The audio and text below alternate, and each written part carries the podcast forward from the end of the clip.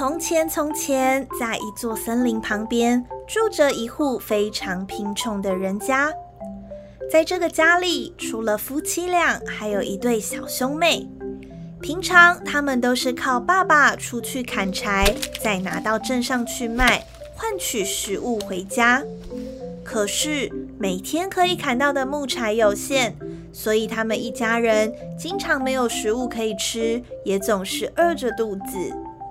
这天晚上，爸爸在床上翻来覆去，正为了家里快没东西吃而烦恼的睡不着。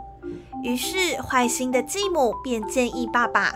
不如我们明天把两个小孩偷偷带到森林里，把他们留在那里，再自己偷偷的回来，这样我们就不用担心家里的食物不够啦。爸爸心想，这实在是太残忍了，但是继母却不这么认为，因为这对小兄妹根本就不是他亲生的小孩，他自己的肚子都快饿扁了，怎么可能还会想把食物分享给这两个孩子呢？这时候，隔壁房间的两兄妹也因为肚子太饿而根本睡不着，正巧听见了爸爸和继母的对话：“哥哥，怎么办？妈妈把我们丢掉了。不要怕，我会想办法的。”后来，等大家都睡着以后，哥哥就爬了起来，偷偷走出去。那天晚上的月亮好大好圆。连地上的石头都被月光照得像银币一样闪闪发亮。于是哥哥就捡了好多好多的小石头，默默放到他的口袋里面。隔天在天还没完全亮的时候，继母就赶紧把两个小孩叫醒，督促着他们赶快准备，今天要带着兄妹俩一起去森林里砍柴。一边说着，还一边给了兄妹俩一人一片面包。并且告诉他们，这片面包是他们今天唯一的食物，千万要省着点吃。就这样，他们一家四口往森林里出发。哥哥故意走在最后面，一路上偷偷的，刻意不被人发现，每隔一段距离就丢一颗小石头。好不容易，他们终于来到了森林的深处。爸爸和继母请他们在那边待着，承诺他们看完柴以后就会来接他们回家。可是时间过了好久好久，天色慢慢的暗下来，兄妹的继母和爸爸果然还是没有来接他们。哥哥怎么办？我好怕哦，我们找不到回家的路了。妹妹，不要怕，来，我带你回家。这时候，月亮升起，照亮着整片森林。月光也洒在哥哥一路丢的小石头上，使它们闪闪发光，就像是指引着兄妹俩回家的路标。于是，哥哥牵起妹妹的手，走了一整夜，终于回到了家门口。当爸爸看到两兄妹安然无恙的回到家，真是高兴极了。继母也走了过来，假装好心的说。哎呀，你们到底跑到哪里去了？害我们担心死了，找都找不到你们。虽然兄妹俩安然的回到家，可是饥荒还是继续蔓延着。有一天夜里，继母又对爸爸再次的说：“我们已经没有食物了，明天我们要把孩子带到更远的森林里。这一次，我们真的没有办法再养他们了。”偷听到他们对话的妹妹立刻焦急地哭了起来。于是趁着晚上大家又睡着以后，哥哥再次偷爬起来，准备要再到外面捡一些小石头。可是这次门却被继母给锁了起来。等到隔天天一亮，继母又立刻把小兄妹给叫了起来。这次他给了他们一人一片比上次还要少的面包，然后就赶紧带着他们往森林的深处走去。这次少了石头，哥哥就把面包撕成一小块一小块，丢在地上，像上次一样沿路偷做记号。兄妹俩等着等着，天色渐渐变暗了。这一次，爸爸和继母果然还是没有回来接他们。但是他们心想，只要待会月亮出来了，他们就能像上次一样，沿着面包做的记号找到回家的路。可是这一次，不管他们怎么找，就是找不到面包屑。原来森林里的鸟儿早就把面包屑都吃得一干二净了。哥哥怎么办？我们找不到面包屑，就没办法回家了。没有关系的，妹妹，我们往前走，一定会找到回家的路的。可怜的两兄妹就这样在森林里继续的走着。可是他们走错了方向，反而是往森林的更深处走去，离回家的路也是越来越远。两兄妹努力的往前走，走了好久以后，突然他们发现，在路的尽头出现了一栋小房屋。妹妹，你看，那里有一间房子，或许我们可以去那里要点水或食物吃。两兄妹打起精神，赶紧往小房屋的方向跑去。当他们靠近一看，天哪！哥哥，你看，那竟然是一间用饼干和糖果做成的房子耶！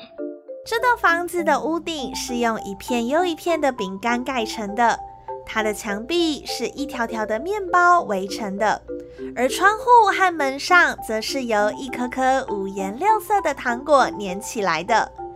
饥饿的两兄妹赶紧冲了过去，迫不及待地抓起墙上的面包开始吃了起来。就在这时，房子的门突然打开了，一个老婆婆走了出来，慈祥地对着他们说：“可怜的孩子啊，你们饿坏了吧？赶紧进到我的屋子里，屋子里还有很多更好吃的东西哦。”于是，两兄妹就跟着这个老婆婆一起进到屋内。他们惊讶地发现，在屋子里果然还有更多好吃的糖果、饼干等着他们。这里就像是天堂一样。两兄妹也已经因为好久没有像这样大吃一顿而开心的一口接一口，把嘴巴都塞得满满的。饱餐一顿以后，两兄妹躺在老婆婆帮他们准备的床铺上。马上就进入到了甜蜜的梦乡，看着睡得香甜的兄妹俩，老婆婆这时才露出了邪恶的笑容。原来她是一个专吃小孩的老巫婆，而她盖了这间糖果屋，为的就是要吸引小孩子过来。隔天早上，哥哥先睡醒了，但是他发现他居然被关在一个笼子里。而妹妹还躺在床上，正睡得香甜，完全不知道发生什么事。哥哥赶紧在笼子里大声喊着，而这时妹妹也被吵醒了。当她看到哥哥被关在笼子里，立刻冲到哥哥的身旁，隔着笼子大声哭了起来。老巫婆对着两兄妹得意洋洋地说：“你们是逃不掉的。”我已经好久没有吃到小孩的肉了。哎，小妹妹，你还不赶快去多捡一些木柴回来，让我把这火烧得越来越旺，等会就可以把你的哥哥给烤来吃了。可怜的妹妹虽然不愿意，但是又不能丢下哥哥一个人逃走，于是她只好照着巫婆的话去做。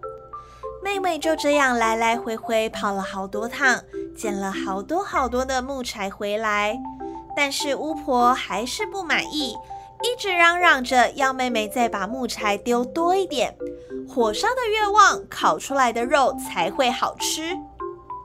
眼看火势越烧越大，妹妹突然灵机一动，转头问了老巫婆：“老婆婆。”你可以过来看一下火炉吗？这样的火烧得够大够旺了吗？老巫婆实在是等不及了，于是兴奋地跑到火炉旁边。她弯下腰，试着将头塞进炉子里。就在这个时候，妹妹鼓起勇气冲了过去。她用尽全身的力量，将老巫婆推进大火炉里面。接着用力关上炉子的门，就这样，坏心的老巫婆被自己的大火炉给烧死了。妹妹赶紧在屋子里翻箱倒柜，好不容易找到了钥匙，并且救出哥哥。太好了，哥哥，妹妹，谢谢你，是你救了哥哥。